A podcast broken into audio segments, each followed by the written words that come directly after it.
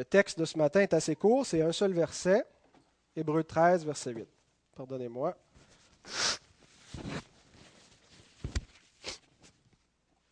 Alors, Hébreu 13, 8 dit ceci. Jésus-Christ est le même hier, aujourd'hui et éternellement. Prions. Seigneur, nous nous avançons devant toi pour t'écouter et nous te prions d'ouvrir nos cœurs afin qu'ils ne s'endurcissent point, mais qu'ils soient une terre fertile pour recevoir ta parole. Amen. Alors Jésus-Christ est le même hier, aujourd'hui et éternellement. C'est une courte affirmation, mais qui en dit long, hein, surtout si on considère euh, temporellement la, période de temps qui nous est présentée ici est assez longue.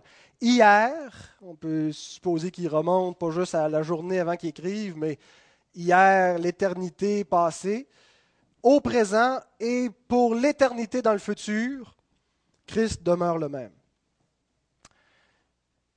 Cette affirmation semble tenir d'elle-même. Hein, euh, ça sort comme ça, sans prévenir, euh, et, elle tient tout seul.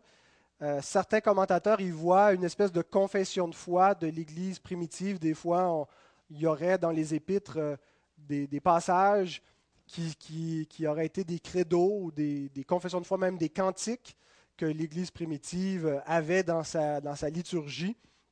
Certains pensent donc que c'était un des énoncés de foi des premiers chrétiens de dire ça. Jésus-Christ est le même hier, aujourd'hui et éternellement.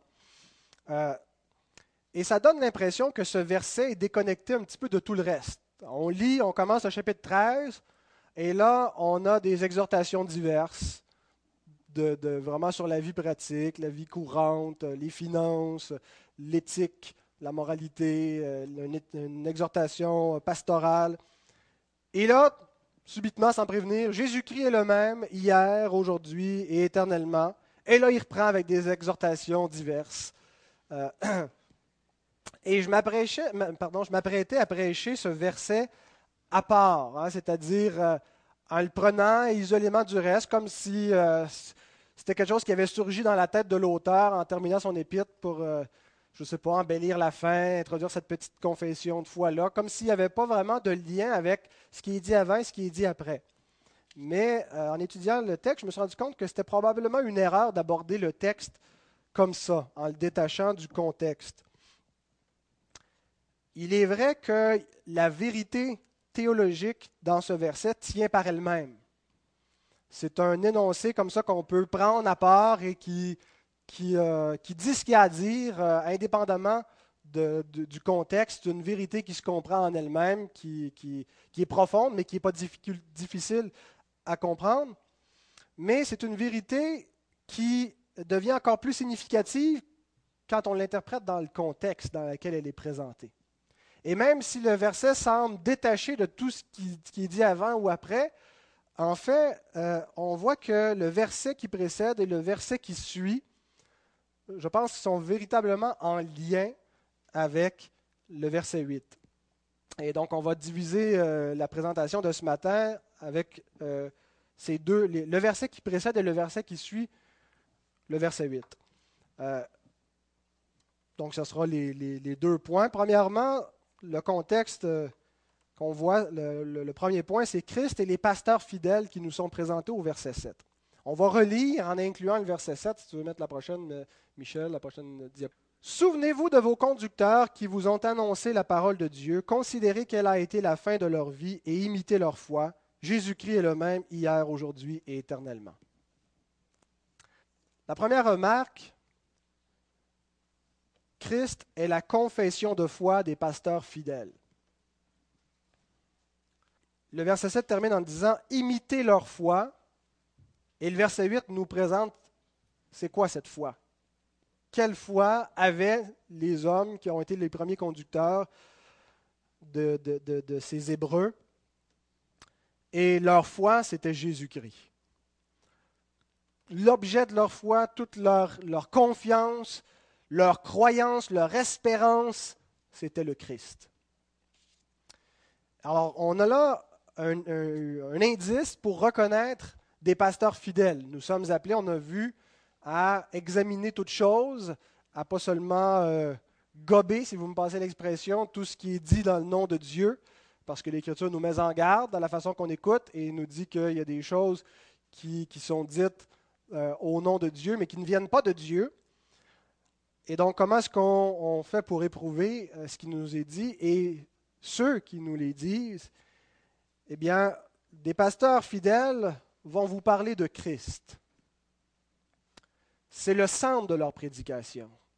Le but de la prédication pastorale, c'est d'expliquer qui est Jésus-Christ et de susciter la foi dans les auditeurs envers le Fils de Dieu. Le but du message chrétien, ce n'est pas d'amener des, phrases positives et seulement encourageantes. Ce n'est pas l'estime de soi, premièrement. Ce n'est pas un projet, une mission. C'est le Christ. Et les, pasteurs qui ont conduit ces Hébreux prêchaient le Christ. Leur foi, c'était Christ. Ils aiment Jésus-Christ. Si quelqu'un prétend servir Dieu qui n'aime pas le Fils de Dieu, Paul dit qu'il soit anathème. Il doit avoir un amour pour le Christ, un attachement envers lui, une révérence pour lui, un respect pour le Fils de Dieu. Ils croient en lui, ils vivent pour lui. Tout est dirigé non pas sur eux, mais sur le Christ. Et le centre du christianisme ne change pas avec le temps. Quand on regarde l'Église contemporaine, des fois on se gratte la tête, on, on dirait qu'il y en a beaucoup qui essaient de réinventer le christianisme, de le rendre nouveau, de le rendre plus attrayant pour les contemporains. Eh bien, ça ne fonctionne pas avec ce qu'on lit dans ce verset. Jésus-Christ est le même hier, aujourd'hui et éternellement. De sorte que la prédication chrétienne devrait faire en sorte que si on, se transportait 500 ans, 1000 ans, 1500 ans en arrière, qu'on se trouvait dans une église qui, dans un tout autre contexte historique que la nôtre, on devrait réentendre la même prédication. On devrait se retrouver et réentendre le même message, le même évangile qui n'a pas changé et ne pas être dépaysé. C'est la, la même Église qui continue et c'est le même Christ qui continue d'être prêché. Il est le même hier, aujourd'hui et pour toujours. Ce qui nous indique que si nous sommes des chrétiens,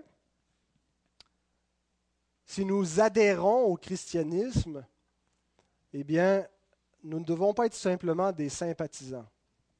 Mais Christ doit être le centre de notre vie. Vous savez, c'est quoi un sympathisant? C'est quelqu'un qui est d'accord avec une idée, mais ça s'arrête à peu près là. Il ne milite pas pour cette idée, il n'est pas prêt à, la défendre, il n'est pas prêt à, faire des sacrifices pour cette idée, à la promouvoir. Il est d'accord, mais ça s'arrête là. Eh bien, la foi chrétienne, quand on considère les, euh, les déclarations de celle-ci, que Christ en est le centre, si on se dit chrétien, il ne peut pas juste être en périphérie de notre vie. Il ne peut pas juste être quelque chose qui fait partie de notre existence comme un loisir, euh, une profession, mais qui, qui, ne résume pas et qui n'englobe pas toute notre existence. Croire en Christ, c'est qu'il devient notre vie. C'est exactement ce que l'apôtre Paul dit dans l'Épître aux Philippiens, chapitre 1, verset 21. Il dit, Christ est ma vie et la mort m'est un gain. Christ est ma vie c'est plus mon plaisir qui est ma vie. C'est pas les autres, c'est pas moi-même qui est le centre de ma vie, c'est le Christ qui est ma vie. Et la mort m'est un gain, ça veut dire je suis prêt à mourir et même la mort va être un, bénéfice pour moi parce qu'elle va me rapprocher de Christ. Frères et sœurs, arrêtons-nous un instant pour nous examiner afin de savoir si nous sommes si Christ est notre vie ou si nous sommes simplement un sympathisant de la foi chrétienne. Que Dieu nous donne d'avoir un cœur pour Christ au point où nous pouvons nous écrier comme l'apôtre Paul, Christ est ma vie. Deuxième remarque, toujours en comparant le verset 8 avec le verset 7, les pasteurs sont morts, ceux dont il est question ici, mais Christ est vivant.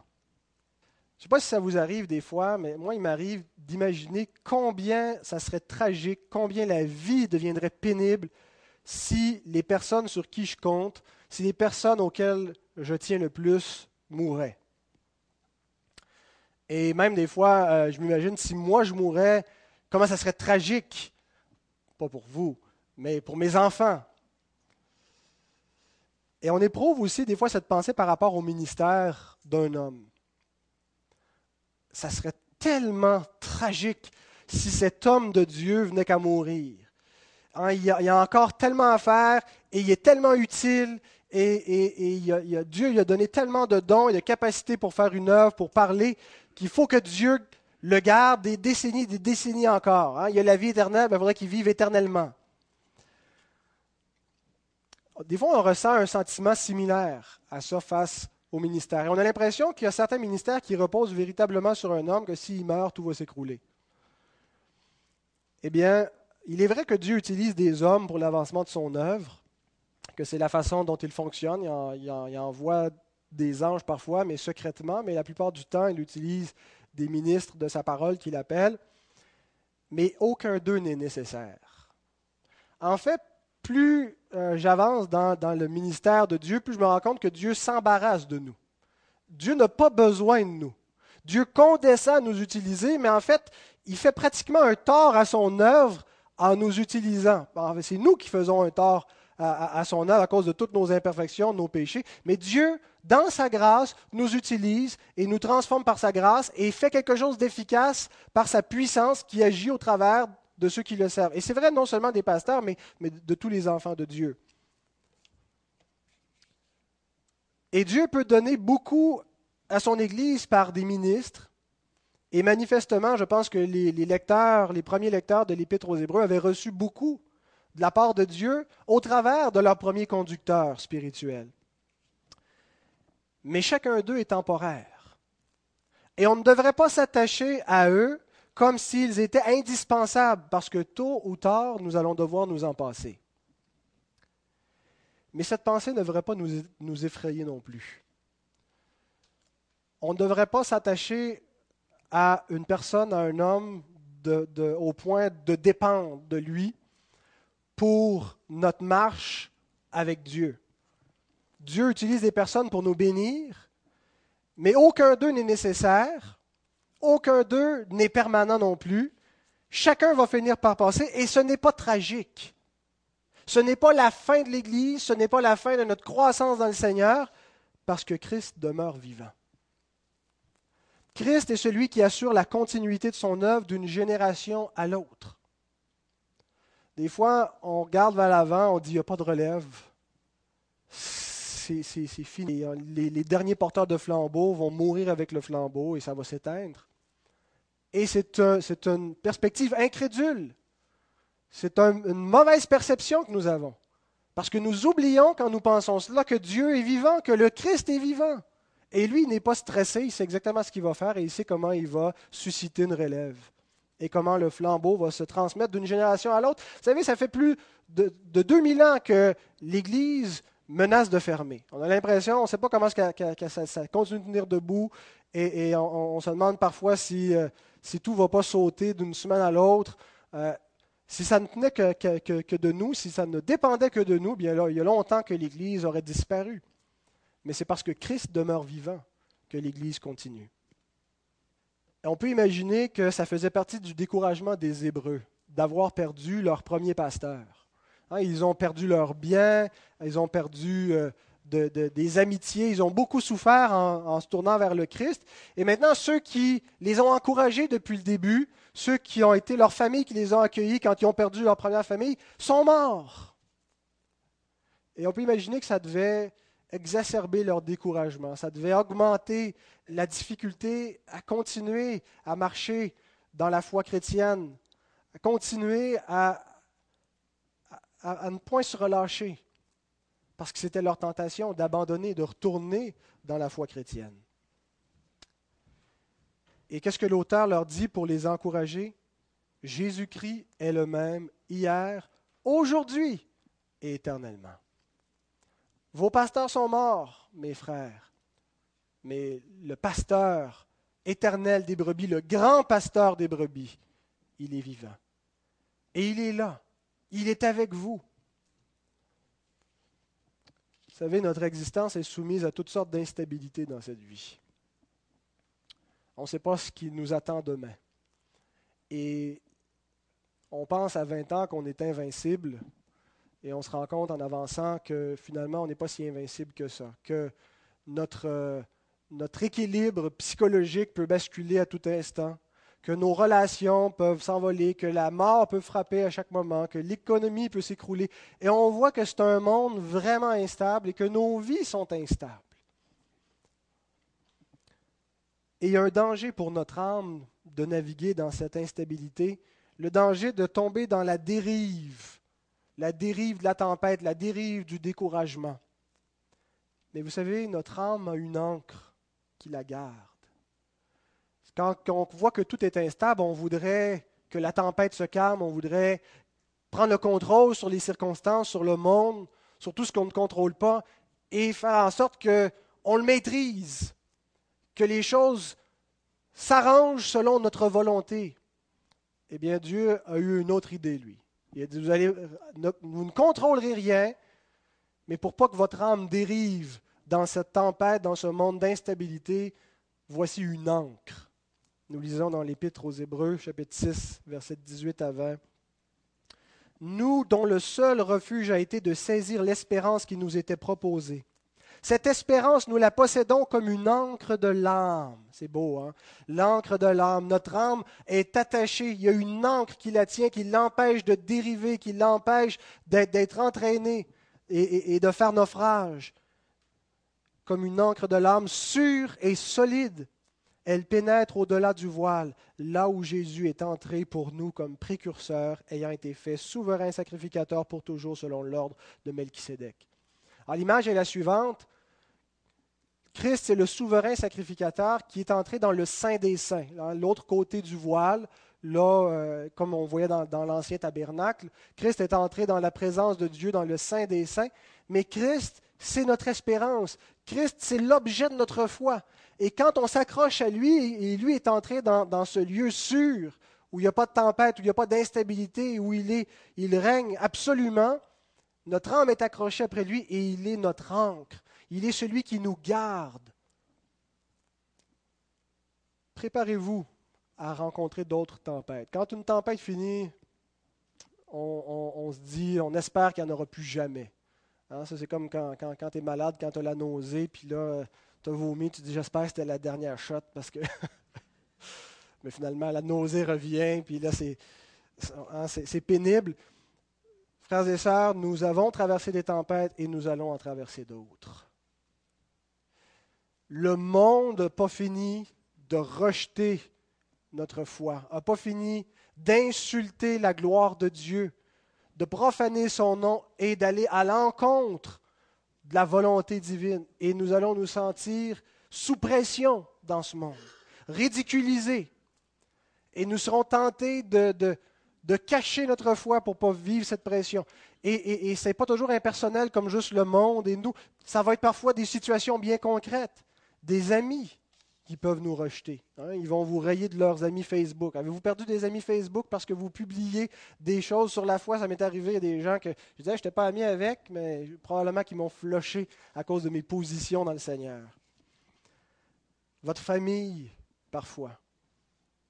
Vos propres enfants peuvent vous faire souffrir. Et vous-même, vous pouvez être une source de grand découragement pour votre propre âme. Il est la seule chose stable sur laquelle vous pouvez vous accrocher.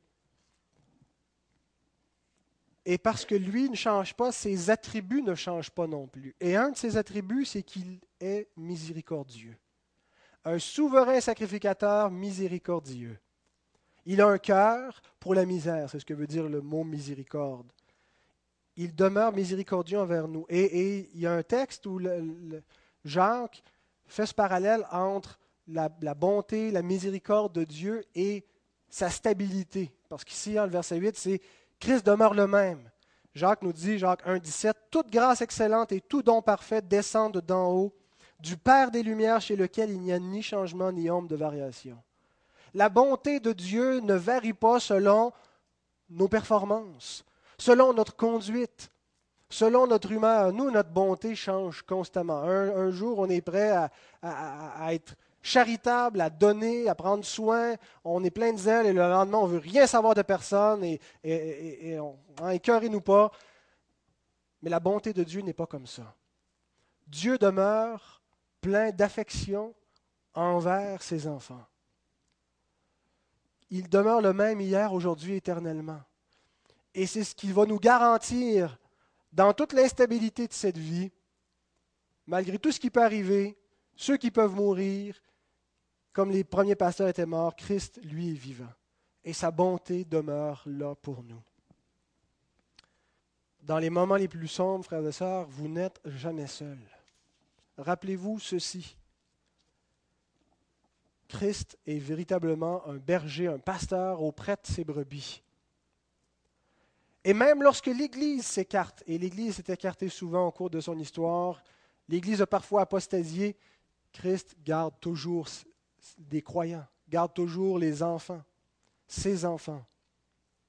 Les portes du séjour des morts ne prévaudront point. Et c'est intéressant quand on étudie l'histoire de l'Église, même dans les moments les plus sombres de l'Église, dans ce qu'elle affirmait, dans ce qu'elle faisait lorsqu'elle s'est écartée de Dieu, Dieu a toujours gardé une lampe allumée. Quelque part, des fidèles qui, malgré la condition ambiante de l'Église, Dieu gardait les siens. Et il va toujours le faire. Je dis ça parce que cette semaine, j'ai reçu un courriel d'une sœur qui était très triste de la condition de son Église, qui abandonne la parole de Dieu, qui en fait fi. Et, elle ne savait plus quoi faire. Est-ce que je reste là? Est-ce que je quitte? Mais Dieu, même dans des conditions où l'Église est infidèle, continue de prendre soin de ses enfants qui espèrent en lui. Nous ne dépendons pas de l'Église, mais du berger, celui qui est mort pour l'Église. Ensuite, la deuxième partie, c'est lorsque nous comparons ce qui nous est dit au verset 8 avec ce qui suit, le verset 9. Lisons les deux versets un après l'autre. Jésus-Christ est le même hier, aujourd'hui et éternellement. Ne vous laissez pas entraîner par des doctrines diverses et étrangères. Je n'ai pas mis l'ensemble du verset parce qu'on ne va pas exposer tout le verset 9, mais seulement voir la connexion entre ces deux, ces deux versets. Christ est le fondement de la bonne doctrine, de l'enseignement qui vient véritablement de Dieu. Au verset 7, on a les pasteurs fidèles. Au verset 9, on a les faux docteurs qui sont sous-entendus. Et il y a quelque chose de commun entre les deux. Verset 8, chacun se révèle par rapport à Christ. Les pasteurs fidèles se révèlent par rapport à Christ parce qu'ils sont christocentriques. Ils sont tournés vers lui. Et les faux docteurs se révèlent aussi par rapport à Christ. Il est la pierre de touche qui révèle la valeur, la nature d'un enseignement ou d'une personne. Et les faux docteurs se révèlent par rapport à lui parce qu'ils ne peuvent pas confesser que Jésus-Christ est le même hier, aujourd'hui et éternellement. Ils peuvent peut-être le dire du bout des lèvres, mais le fondement de leur théologie ne peut pas accepter ce que cette affirmation déclare. Ce que le verset 8 nous dit, Jésus-Christ est le même hier, aujourd'hui, éternellement, cette confession de foi implique que Christ est Dieu. Que cet homme en qui nous croyons, que ce personnage historique, Jésus, il est beaucoup plus qu'un homme. Il est Dieu fait homme les théologiens des premiers siècles, ceux qu'on a appelés les pères de l'Église, donc dans les premiers siècles jusqu'au 6, 7e siècle, qui ont écrit, sur le Christ, qui ont défini la Christologie, utilisaient les trois adverbes qu'on a ici, hier, aujourd'hui et, éternellement, pour définir certains éléments de la Christologie, certains aspects de notre Seigneur Jésus. Lorsqu'on dit que Jésus est le même hier, on parle de son être inchangeant, mais qui existait hier. les, premiers théologiens de l'Église, ils voyaient là une, allusion à sa préexistence. Jésus dit quelque chose d'assez extraordinaire. Euh, il, le dit dans différents contextes. Il le dit très clairement dans ce qu'on a appelé la prière sacerdotale, la prière que Christ offre au Père avant d'aller mourir à la croix. Dans Jean 17 au verset 5, il dit, Et maintenant toi, Père, glorifie-moi auprès de toi de la gloire que j'avais auprès de toi avant que le monde fût.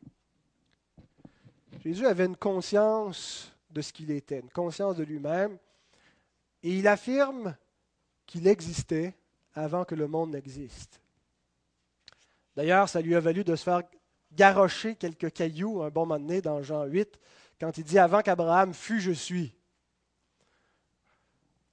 Certains, certains juifs de son époque ont lu entre les lignes, ont reconnu aussi la, la, la formulation d'Exode 3.14 quand Dieu se présente à Moïse et il dit Je suis.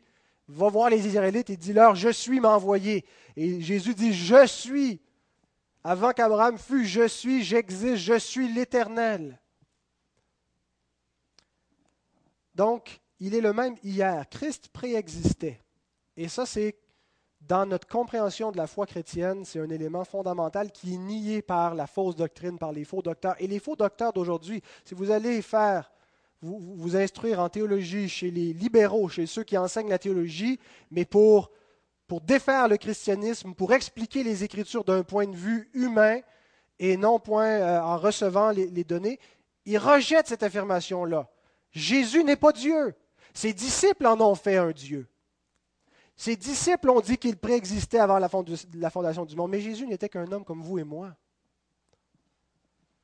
Eh bien, la foi des premiers croyants, des premiers témoins, de ceux qui l'ont vu, qui l'ont touché, qui ont mangé avec lui, nous a transmis ceci. Eux croyaient que Christ préexistait avant la fondation du monde. Voici ce que l'apôtre Paul écrit dans Colossiens 1, 16 à 17 car en lui ont été créées toutes les choses qui sont dans les cieux et sur la terre, les visibles et les invisibles, trône, dignité, domination, autorité, tout a été créé par lui et pour lui. Il est avant toute chose et toute chose subsiste en lui. Le fondement de la bonne doctrine repose sur la personne du Christ et pas n'importe quel Jésus. Vous savez, il y a le Jésus des témoins de Jéhovah, il y a le Jésus des Mormons, mais il y a le Jésus de la Bible et le Jésus de la Bible est présenté, affirmé comme préexistant. Et si quelqu'un n'apporte pas cette doctrine concernant le Christ, ne l'écoutez pas. C'est un faux docteur. Hier implique aussi son incarnation. Il est le même hier, il s'est incarné. Et c'est quelque chose d'absolument fabuleux, d'absolument unique au christianisme. Dieu s'est fait homme le Créateur qui existe avant toute chose et qui a causé l'existence de toute chose, a pris la forme d'une créature semblable à nous et est venu dans ce monde. Il a marché dans ce monde. Il a parlé à des hommes dans ce monde. L'apôtre Jean le dit extrêmement clairement dans le premier chapitre de son évangile. Au verset 14, il dit, Et la parole, qui était la parole divine au commencement, la parole créatrice, a été faite chair, et elle a habité parmi nous pleine de grâce et de vérité, et nous avons contemplé sa gloire comme une gloire comme, une gloire comme la gloire du Fils unique venu du Père. Au verset 18, il dit, Personne n'a jamais vu Dieu. Dieu, le Fils unique qui est dans le sein du Père, est celui qui l'a fait connaître. Jésus-Christ le même hier se réfère à son incarnation. Le Fils, la deuxième personne de la Trinité, s'est incarné. Il est venu dans la chair. Et il est demeuré un homme à partir de ce moment-là pour l'éternité. Homme et Dieu unis dans la même, deux natures unies dans la même personne. Ensuite, le deuxième adverbe, il est le même aujourd'hui. Les théologiens voyaient là l'idée de la médiation actuelle de Christ. Une médiation qui est unique. Il est le seul médiateur. Paul écrit, car il y a un seul Dieu. Ça, ça, rivalisait avec les affirmations des Grecs qui avaient tout un panthéon et des, une pléthore de dieux. Il y a un seul Dieu, et aussi un seul médiateur entre Dieu et les hommes, Jésus-Christ, homme. Le Fils, deuxième personne de la Trinité, en devenant un homme, est devenu le médiateur entre Dieu et les hommes. Il n'y a pas d'autre médiateur, il n'y a personne par qui vous pouvez passer pour aller à Dieu. Vos, ancêtres qui ont pu mourir avant vous, on entend ça parfois les gens qui, qui, qui prient leur père, leur mère, leur oncle décédé. C'est une erreur. Il y a un seul médiateur entre Dieu et les hommes, et c'est Jésus-Christ. Donc sa médiation qui est unique et qui est pleinement efficace. Il est médiateur aujourd'hui. Il est le même aujourd'hui. Il y a quelque chose du présent, de l'indicatif présent et continuellement présent dans ce que fait le Christ. Hébreu 7, versets 24 et 25. Mais lui, Jésus, parce qu'il demeure éternellement, possède un sacerdoce qui n'est pas transmissible. Les autres mouraient, puis leur, sacerdoce mourait avec eux, ils devaient le transmettre à quelqu'un d'autre. Mais Jésus n'a pas besoin, comme prêtre, comme médiateur entre Dieu et les hommes, de transmettre son sacerdoce parce qu'il vit éternellement. C'est aussi pour cela qu'il peut sauver parfaitement ceux qui s'approchent de Dieu par lui, étant toujours vivant pour intercéder en leur faveur. Frères et sœurs, si vous avez des frissons en ce moment, c'est parce que Christ est vivant. Qu'est-ce que je veux dire par là? C'est que pourquoi est-ce que la prédication est efficace? Pourquoi est-ce qu'il peut y avoir une puissance lorsque nous prêchons la parole de Dieu? C'est parce que Christ est vivant. Et c'est lui qui fait en sorte que tout le salut fonctionne. C'est ce qui fait en sorte que notre adoration monte à Dieu. C'est ce qui fait en sorte que notre, prière est efficace, qu'elle a une puissance. Que lorsque nous annonçons l'Évangile, que des âmes sont sauvées parce que Christ est vivant pour sauver ceux qui s'approchent de lui il est le même aujourd'hui. Il est toujours au présent. Il va toujours être là. Il est notre médiateur continuellement. Et c'est parce qu'il est là, présentement, à la droite de Dieu, par sa vie, par son être parfait, et que nous sommes en lui, que Dieu nous est favorable, parce qu'il est favorable à Christ. Et le dernier adverbe, éternellement. Il est le même éternellement. Sa pleine divinité est affirmé de deux façons. Lorsqu'il présente l'immuabilité, essayez de dire ça, les enfants, immuabilité. Ah, c'est pas facile, hein? Immuabilité, ça veut dire qu'il ne peut pas être, être changé, qu'il ne peut pas être déplacé, qu'il ne peut pas s'arrêter. C'est immuable, c'est sûr, c'est certain. La personne du Christ, ce qu'il est, est immuable. L'immuabilité, c'est une caractéristique de la divinité. Le texte que vous aviez sous les yeux en venant, en entrant dans, le, sanctuaire, disait ceci, Psaume 102. Tu as anciennement fondé la terre, et les cieux sont l'ouvrage de tes mains. C'est gros la terre, c'est majestueux les cieux. On a l'impression que c'est solide et que c'est immuable. Eh bien, détrompez-vous. Ils périront, mais tu subsisteras. Ils s'useront tous comme un vêtement, tu les changeras comme un habit, et ils seront changés, mais toi, tu restes le même et tes années ne finiront point. L'immuabilité est une caractéristique de la divinité. Lorsque Dieu est comparé à sa création, ça ressort toujours dans tous les textes de la Bible. Cette comparaison fait ressortir ceci. Le monde est immuable, et, pardon, est, muable. Il va, il, va disparaître, il peut changer, il, est, il est affecté par tout ce qui se passe, mais Dieu est immuable. Il est sûr et certain, il est un roc solide. Rien ne peut le changer. Et lorsqu'on dit que Christ est le même hier et éternellement, automatiquement on dit Christ est Dieu s'il est immuable. Et également, on se réfère à sa divinité en affirmant son éternité. C'est un attribut que seul Dieu possède. Et d'ailleurs, le, psaume 102 qui vient d'être cité, il est, cité au début de l'Épître aux Hébreux, Hébreux 1, verset 12, et appliqué directement à Christ. Donc, sa divinité est directement affirmée parce que l'éternel dans l'Ancien Testament, eh bien, c'est Jésus-Christ. Ésaïe 44, verset 6 nous dit Ainsi parle l'Éternel, roi d'Israël et son Rédempteur l'Éternel des armées. Je suis le premier et je suis le dernier, et hors moi il n'y a point de Dieu. Dieu affirme l'exclusivité de sa divinité en affirmant son éternité. Je suis le premier et je suis le dernier. Et à cause de cela, je suis le seul Dieu. L'Écriture ne dit-elle pas de Jésus-Christ qu'il est le commencement et la fin, l'alpha et l'oméga, le premier et le dernier? Ces deux attributs nous obligent, l'immuabilité et l'éternité, à conclure que Jésus est l'éternel Dieu. Ces doctrines qui concernent le Christ dans cette courte affirmation, sa préexistence, son incarnation, sa médiation, sa divinité sont le fondement de toute doctrine à salut, de la vérité qui est nécessaire de croire pour être sauvé. Et n'écoutez aucun homme qui ne vous apporte cette doctrine et qui prétend vous parler au nom de Dieu.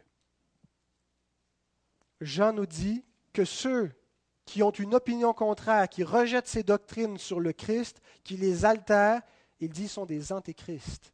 n'était pas gentil avec eux? Ce sont des antéchrists. Et il ajoute, dans sa deuxième épître, au verset 9, Quiconque va plus loin et ne demeure pas dans la doctrine de Christ n'a point Dieu. Celui qui demeure dans cette doctrine a le Père et le Fils. Si quelqu'un vient à vous et n'apporte pas cette doctrine, ne le recevez pas dans votre maison et ne lui dites pas salut. L'idée, c'est n'ayez pas de communion avec cette personne-là. Ne, recevez pas son enseignement comme s'il venait de Dieu. Dites-lui la vérité. S'il y a un témoin de Jéhovah qui vient frapper chez vous, annoncez-lui qui est le Christ, qu'il est véritablement divin et qu'ils adorent un faux Christ, une idole mais ne recevez pas son enseignement parce qu'il a un mauvais fondement. Il est fondé sur un faux Christ. Ne vous laissez pas entraîner par des doctrines diverses et étrangères. On voit bien la connexion entre les deux versets. Jésus-Christ est le même hier, aujourd'hui et éternellement. Ne vous laissez pas entraîner par des doctrines diverses et étrangères. Des enseignements qui ne viennent pas de la parole de Christ. Et il y en a une panoplie. Vous n'avez qu'à surfer un petit peu sur Internet, à tapez Jésus-Christ et tout ce qui va sortir n'est pas bon et, digne d'être cru, nécessairement. L'apôtre Paul nous dit, Colossiens 2, 3, 9, En Christ sont cachés tous les trésors de la sagesse et de la science. Il dit, je dis cela afin que personne ne vous trompe par des discours séduisants.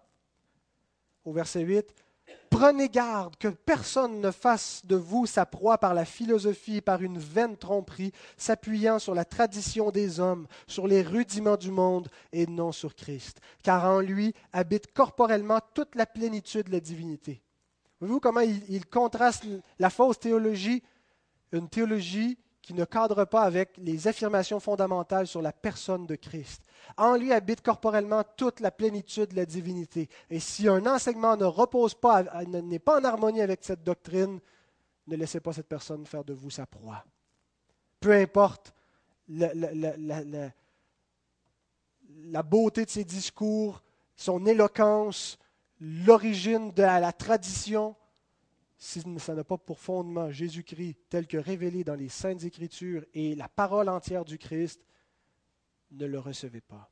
Frères et sœurs, éprouvez ceux qui vous enseignent et éprouvez ce qui vous est enseigné. Examinez ce qui est cru par rapport à Christ.